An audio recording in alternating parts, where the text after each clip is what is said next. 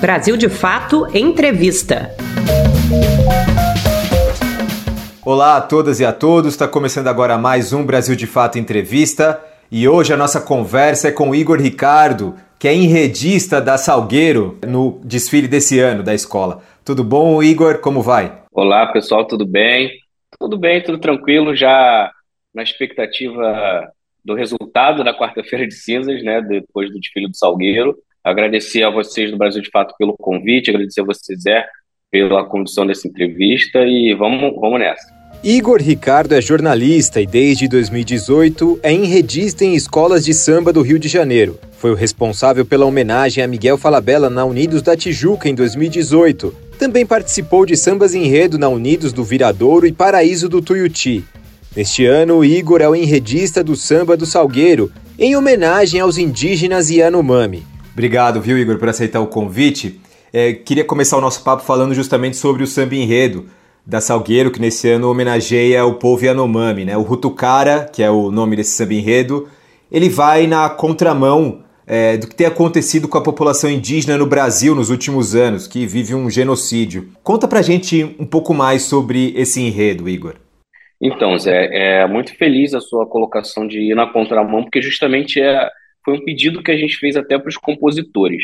Por que, que na contramão? Né? O que, que é de diferente nesse samba enredo, nesse enredo do Salgueiro? Primeiro vamos falar da música, né? do samba propriamente dito em si. Ele é um samba diferente, primeiramente porque ele traz termos em Yanomami, né, na língua Yanomami.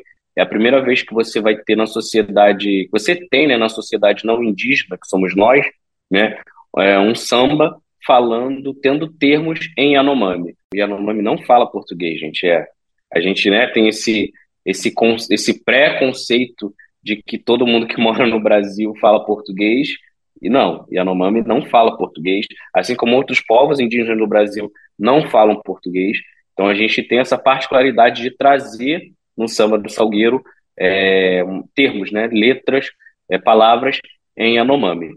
E o enredo em si, o desfile em si, ele também vai na contramão de, de tudo até que já passou na Marquês de Sapucaí, porque ele é um enredo que ele foi concebido, por mais que eu, Igor, né, se, né, esteja escrevendo, né, escrevi esse enredo, o Edson Pereira, que é o nosso carnavalesco, ele que concebeu a parte visual, a parte plástica do desfile, não somos indígenas, né, mas a gente teve a todo momento, a todo instante, o cuidado de trocar ideia de trocar mensagens com o Davi Copenau, né, que é uma liderança, a importante liderança indígena Yanomami.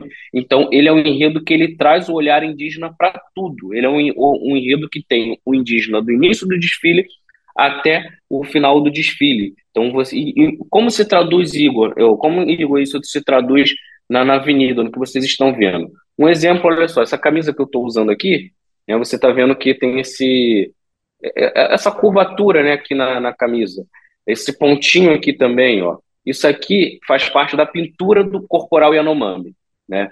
Então a gente, o agente que eu falo, Salgueiro, ele se preocupou a todo instante em tentar retratar fielmente o Yanomami do jeito que ele é, né? do jeito que ele, do jeito que ele se veste, né? a pintura corporal verdadeiramente como ela, como eles né, usam, o formato do cocá, o formato até mesmo do cabelo. Então foi um cuidado extremo que o Salgueiro teve com isso, porque a gente já teve outras narrativas indígenas né, na Marquês de Sapucaí, e você via lá uma homenagem ao povo do Rio de Janeiro, né, um, a um grupo indígena do Rio de Janeiro, mas que estava usando cocá, estava usando pintura corporal de um povo do Centro-Oeste, de um povo do Nordeste.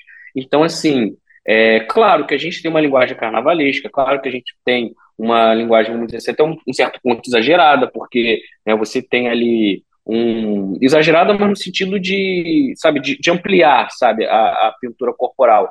Aqui você está vendo uma camisa no meu corpo, mas é, quando você vai estar tá no Marquês Sapucaí, você vai estar tá vendo uma pintura corporal numa escultura de quase 20 metros de altura.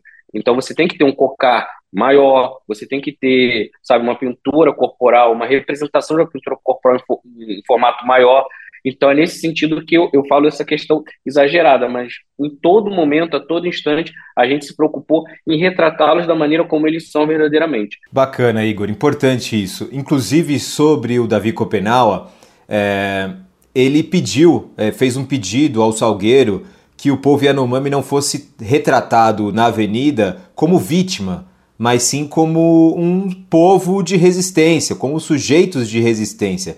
É, e isso vocês conseguiram levar? Como é que foi? É, porque talvez seja natural, é, diante do desastre, é, da tragédia que sofre o povo Yanomami nesse momento, levar um pouco da dor, enfim, do. Tem um pouquinho disso no samba enredo, né? É, traz um pouquinho dessa coisa de, por exemplo, você está falando meu nome, mas, é, você está lembrando de mim no dia 19, mas não sabe o meu nome, né? Enfim, como é que foi esse cuidado também para atender esse pedido do Davi Copenaua? Zé, esse pedido foi até, vamos dizer assim, um, um, um, tapa, né, um soco na nossa cara, porque a gente, o nosso propósito é falar sobre o povo Yanomami, né? Claro que a gente, quando a gente concebeu a ideia do enredo, a gente estava vendo aquela, aqueles acontecimentos, na tragédia, né, como você bem definiu aí, todo dia passando pela televisão.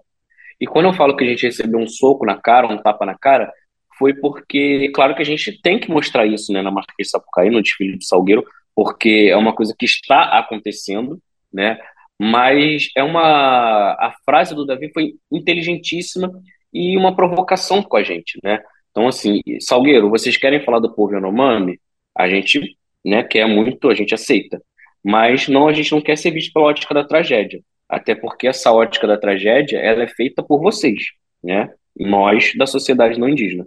Então, se tem tragédia no meu povo, né, no meu território, essa tragédia é provocada pelo homem branco, pelo Napê, né? Não é provocada pelo, pelo indígena, não é provocada pelo povo Yanomami.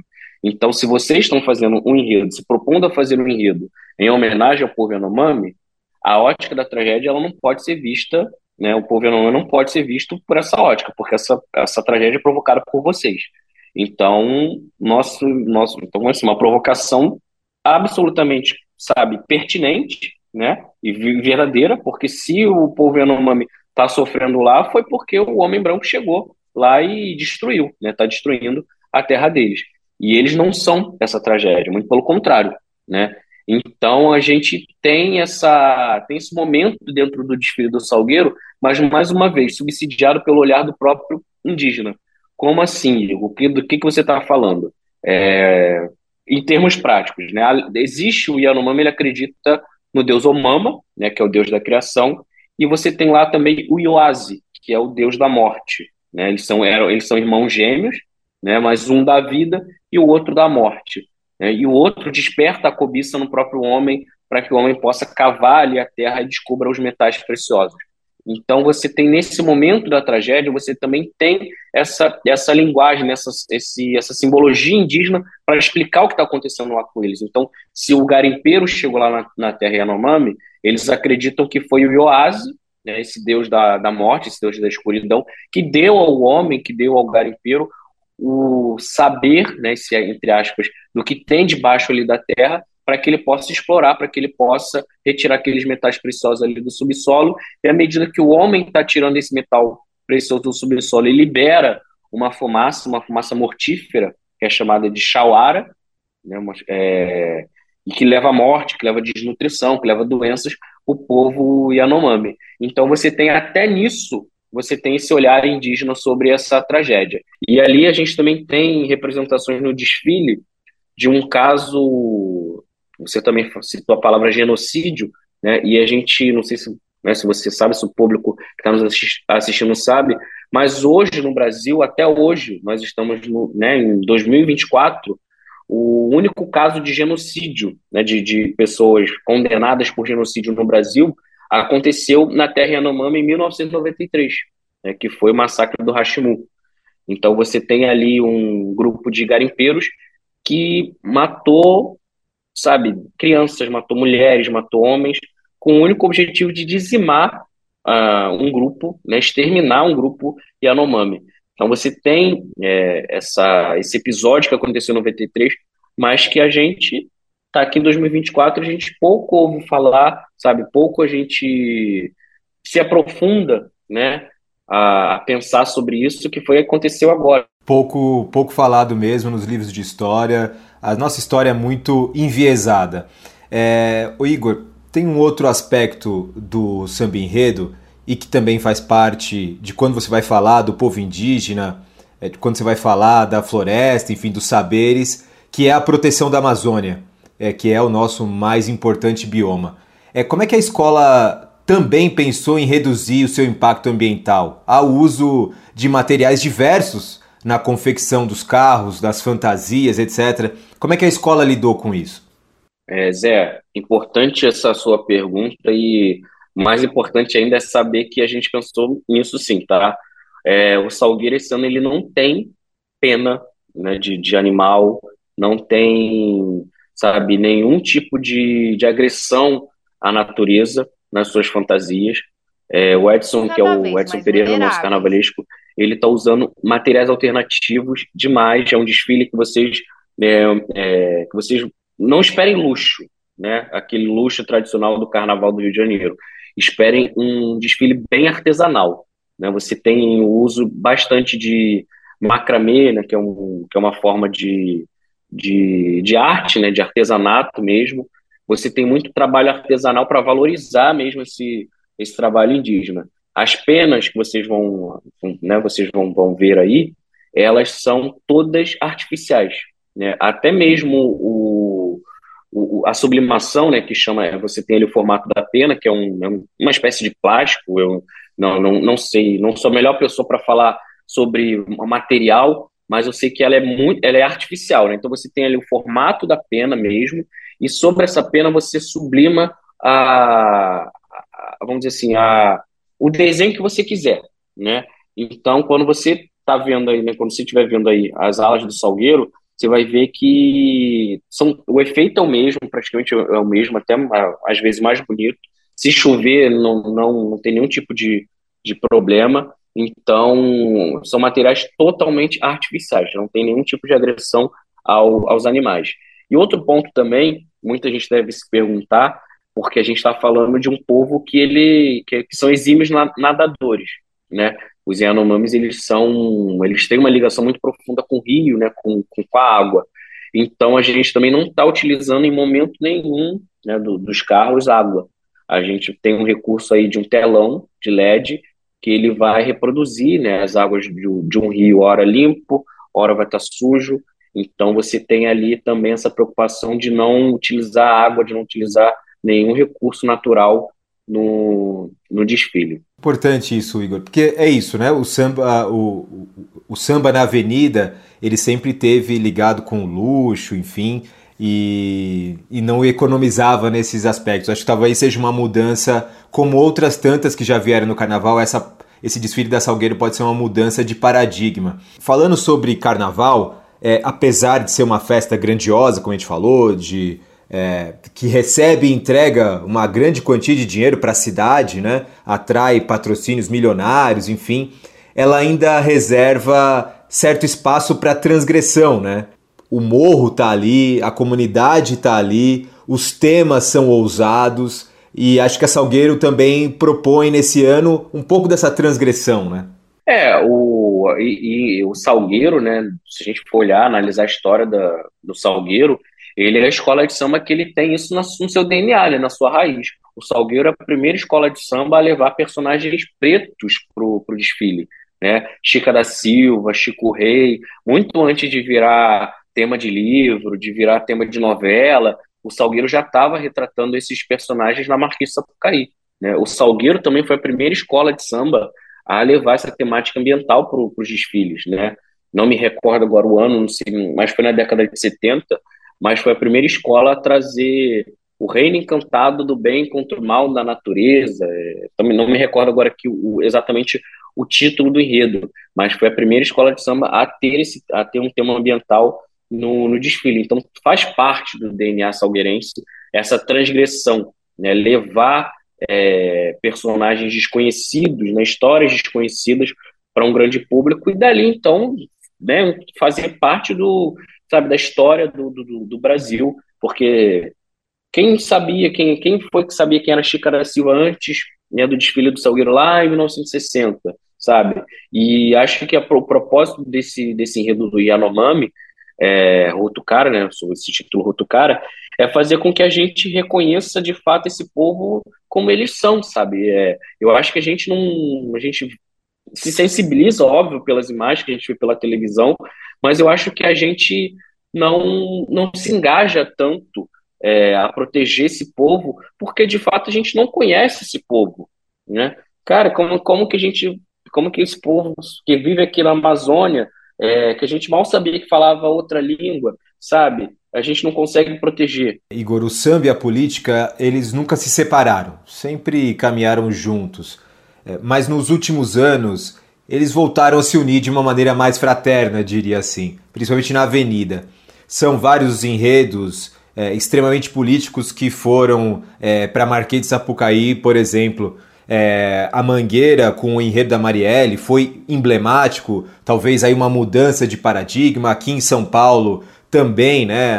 Algumas escolas levaram isso para a avenida, a camisa verde e branco no ano passado, inclusive a gente conversou, pôde conversar com eles também é, nesse período do desfile. Por que, que esses sambas é, mais políticos, é, com temas mais densos, é, eles ganharam a avenida nos últimos anos? É, é uma pergunta bem complexa que eu acho que eu vou dar minha opinião. Não, não, não sou um cientista político para afirmar com, com certeza sobre isso. Mas eu acho que a gente vive um momento político no Brasil né, de extremos, né?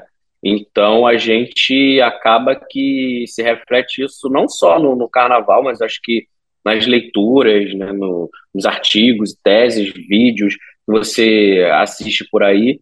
Então eu acho que é um, é um momento que, que o país vive. Né? O país está vivendo essa polarização já tem pelo menos aí né, uns, uns cinco anos e acho que isso acaba se refletindo nas artes, de certa forma, né? Você vê os artistas, eles, eles não só os carnavalescos, né? Não só no carnaval, mas você vê escritores, artistas, é, música, né? É, colocando isso na sua arte. Né? Então, acho que isso é um reflexo do que o país está vivendo nesses últimos anos. E só até para já complementar e dizer que as pessoas que assistiram ao desfile do Salgueiro é, a gente não, não tem, gente, claro, que falar, fazer um enredo de Yanomami, né, povo Yanomami, é um enredo político, né? Ele é um enredo político desde a sua concepção, mas ele é um enredo que ele não tem uma figura política é, em destaque, né? Partidário. A gente não tem, é, a gente não tem um, uma crítica é, direta a nenhum a nenhum deputado federal, a nenhum senador, a nenhum governador, a nenhum presidente. Até porque, eu já disse isso em outras entrevistas, eu acho que é apequenar uma mensagem que a gente tem. Né?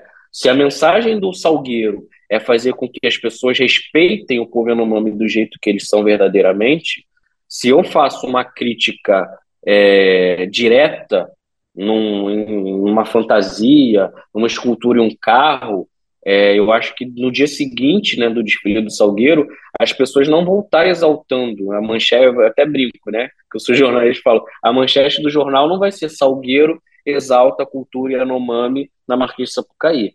A manchete, como jornalista, posso dizer, a manchete do, do depois, se a gente fosse né, fazer uma crítica direta, a manchete seria Salgueiro faz crítica a governador tal em desfile sobre o povo Yanomami na Marquês de Sapucaí. Então, não é essa, não é esse o intuito do Salgueiro. Então, é, é um enredo político nesse sentido, né? Não é um enredo político de apontar a flecha, né? já que a gente está falando de, de, um tema indígena, de apontar a flecha para nenhum político em, em, específico, né? Até porque, eu volto a dizer, não vamos se apequenar a dar essa mensagem né, na Marquês de Sapucaí. As mensagens vão estar ali, subentendidas. Quem, né, quem vestia carapuça, carapuça né, serviu. Com certeza. É, mudando um pouquinho de assunto, Igor, é, o, o, enredista, que é o sujeito responsável por interpretar o samba enredo, tua função nesse carnaval da, da Salgueiro, é, ele tem uma responsabilidade grande, né? O quanto de pesquisa foi necessário para chegar é, nesse estágio de levar esse carnaval para a avenida? Zé, esse é o meu quinto carnaval como enredista. Né? Fiz dois na Unidos da Tijuca e dois na, dois na Viradouro. Então, esse é o quinto carnaval como enredista. Eu confesso que esse é o mais desafiador para mim, né? Não, não só por estar na minha escola do coração, é, e eu falo isso com propriedade porque todos os lugares que eu passei, eu sempre deixei muito claro é, que, qual era a minha escola do coração, só que tem o um lado profissional. Né? Meu lado profissional é o, é o Igor defendendo o enredo. e graças a Deus, acredito em Deus, eu venho tirando notas muito boas, né? Nesses quatro carnavais, eu só perdi um décimo lá no primeiro, no primeiro ano. Então eu tenho esse meu lado profissional e tenho meu lado de paixão, né, de torcedor. E eu sou salgueirense desde que eu me entendo por gente. Então, só por isso já é um desafio enorme, já é um, um frio na barriga enorme de estar tá defendendo a minha escola do coração. E é um desafio enorme, né? Foi um desafio maior ainda, sabe, fazer um enredo indígena, porque eu acho que nós, nós, nós da sociedade não indígena, não temos a menor noção da riqueza que esse povo tem para o nosso país. É, a começar, como eu disse no início, de não saber que o povo Yanomami fala português é uma grosseria tremenda, sabe? É uma, é uma falha enorme. E isso não é porque eu sou uma pessoa que tive uma educação ruim, é porque nós não temos uma educação de qualidade, de entender, sabe, as particularidades de cada povo do nosso, do nosso Brasil. A gente entende, né, que o carioca fala de um jeito, que o paulista fala de outro, que o mineiro fala de outro, mas a gente não entende que né, o, o indígena ele, ele tem seu, seu modo particular dependendo da região do Brasil. Né? Então a gente, quando vai ali para a escola no tal dia 19 de abril, no dia do índio, e bota um cocá na cabeça, bota uma tanguinha e tá dizendo que aquilo ali é uma fantasia de. É uma fantasia de índio, não é uma fantasia indígena. Né? Você não está representando um povo. Então foi extremamente difícil fazer uma construção de um enredo indígena, porque eu tive que me desconstruir de tudo que eu sabe, de leitura, de tudo que eu já li, de tudo que eu já vi, é, até mesmo na própria Marquês Sapucaí passar, porque não eram representações fidedignas de, né, de, de um povo indígena. Aí a minha, a minha leitura, né, basicamente eu fiz, eu me baseei muito no livro A Queda do Céu, né, que, é o, que é o livro do Davi Copenau, com Bruce Albert. Esse foi, eu chamo de minha Bíblia, né, foi o meu, meu norte, mas fora ele foram mais, foram 12 livros, né, eu contei 12 livros, é, li teses de doutorado, vi documentários, vi reportagens de televisão e né, reportagens de jornal, então foi uma leitura muito intensa, desde março do ano passado, eu digo que eu só parei de ler sobre o povo Yanomami agora, né, no finalzinho de, de janeiro, que foi quando eu já entreguei o livro né, para a Liga, então, mesmo assim, eu continuo lendo, mas a leitura minha parou né, para poder escrever qualquer coisa para o júri, para o jurado, e no final de, de janeiro agora de, né, desse ano. Então, foi uma leitura intensa que eu confesso que eu também mesmo perdi as contas. Os livros eu sei que foram 12. Igor, já para a gente chegar no final da nossa conversa, infelizmente, porque tinha muito mais questão para a gente debater aqui. É... Passou rápido aí. É, passa rápido. Como é que você tem visto as mudanças no carnaval é, ao longo dos anos? Hoje a gente tem é, os blocos de rua, por exemplo, eles disputam o público é, muito mais fortemente né, do que antigamente. É, como é que é, as escolas de samba fazem para continuar atraindo o público? Porque ela funciona o ano todo, né? A, a quadra está lá funcionando o ano todo, apresentando os enredos, chamando gente para desfilar é, treinando pessoas que vão tocar nas baterias, enfim, que vão se apresentar. Como é que, como é que tem funcionado isso? Porque mudou de fato, é, tem agora essa, esse peso, essa rivalidade com o carnaval de rua e que não acontece mais só no Rio, em São Paulo é muito forte, em Belo Horizonte é muito forte, enfim. Como é que, tem, como é que você tem visto essa mudança ao longo dos anos e como é que as escolas continuam mantendo a sua tradição, enfim? Zé, eu, eu, eu confesso que eu não vejo como uma rivalidade, não, tá? Porque eu acho que existe espaço para os dois. Né? Eu, eu, eu confesso que eu não sou muito fã de carnaval de rua, mas eu de vez em quando eu tô pulando bloco, é, é, porque minha função, eu, eu sou muito atarefado, eu tenho muitas coisas para fazer, então acaba que eu não, não consigo pular o carnaval de rua como, né, como um grande folião. Mas eu tenho muitos amigos e muitos componentes do Salgueiro, de outras escolas, poxa, pulam um bloco e à noite estão no Sapucaí, estão no Sambódromo se divertindo.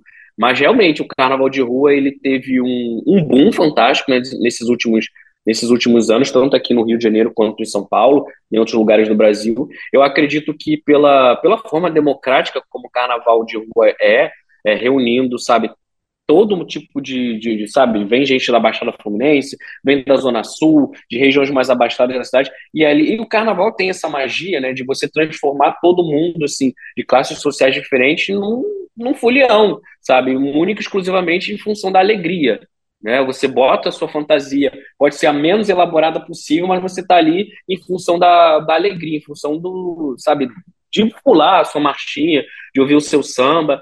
E, e eu acho que isso é muito em função. O povo estava triste também, né? Sabe? A gente estava num, num, processo, num cenário nacional triste. Então você externa essa sua alegria pelo menos uma vez ao ano, né, nesse período do carnaval. É, eu acho isso fantástico. Então eu não vejo uma competição entre carnaval de rua e carnaval de Marquês de Sapucaí, não. Agora, quando você me pergunta também sobre, sobre isso, você vê os ensaios técnicos no Sambódromo do Rio de Janeiro que estavam lotados, lotados, lotados, lotados. Arquibancadas, frisas, camarotes, todos cheios em função desse, desse espetáculo que virou o carnaval das escolas de samba. É, os ingressos, né, com, por mais que você tenha ali um preço, um preço considerável, você tem ingressos se esgotando muito rapidamente, sabe? Até ingressos de camarote se esgotando muito rapidamente. E aí, como que você dê, como é que você não é, continua atraindo essas pessoas? Aí eu posso até, né, uma tese, não sei se é uma tese de doutorado, se alguém tá, tem essa tese, mas me surgiu agora sobre isso. É, a partir do momento que também as escolas elas acabam fazendo enredos, sabe, se, se colocando como porta-voz de um, sabe, de, de povos excluídos, né, de, de assuntos que estão na mídia. Você falou da Mangueira, da Marielle, você tem agora o Salgueiro falando sobre o povo Yanomami. Então, assim, você vê escolas de samba tentando, sabe, pegar é, temas que, que são de grande domínio né, nacional, é, acaba também atraindo é, essas pessoas que não são do carnaval né, do carnaval de escola de samba para dentro do carnaval de escola de samba. E o, o povo que está ali no morro, né, o povo que é a raiz, que é a comunidade mesmo, eu acho que esse povo a gente consegue já tê-los com a gente, porque o Salgueiro, né, já falando em função, muito em função do Salgueiro, ele mantém um calendário anual de, de eventos. Né, é evento todo, toda semana, sabe? Todo mês tem algum tipo de evento. É, você tem uma Vila Olímpica que você, que você tem atividade né, para o Morro do Salgueiro, você tem natação, você tem futebol, você tem vôlei, você tem um centro médico do Salgueiro que ele oferece consultas gratuitas, né, dentista. Então você acaba trazendo esse público, deixando esse público entretido durante o ano inteiro e na época do carnaval também. Então, é, as escolas de samba ela tem um papel que vai muito além de, de levar essa mensagem na Marquês de Sapucaí. Igor, muito obrigado por essa conversa, viu? Obrigado a vocês, é, e continue torcendo aí pelo esse cara, vamos embora ser campeão do carnaval aí. Boa sorte aí que o, a apuração dos votos traga bons frutos aí para Salgueiro. E obrigado a você que nos acompanhou até aqui. Lembrando que o programa passa na TV, na Rede TVT, toda segunda-feira, mas também está no YouTube da TVT, no YouTube do Brasil de Fato e também em formato podcast na sua plataforma de streaming favorita. Obrigado e até a próxima semana. Tchau, tchau. Você pode conferir mais conversas como essa no YouTube, Spotify, Deezer e outras plataformas do Brasil de Fato. Direção e entrevista José Eduardo Bernardes. Coordenação de audiovisual Monize Ravena. Direção executiva Nina Fidelis.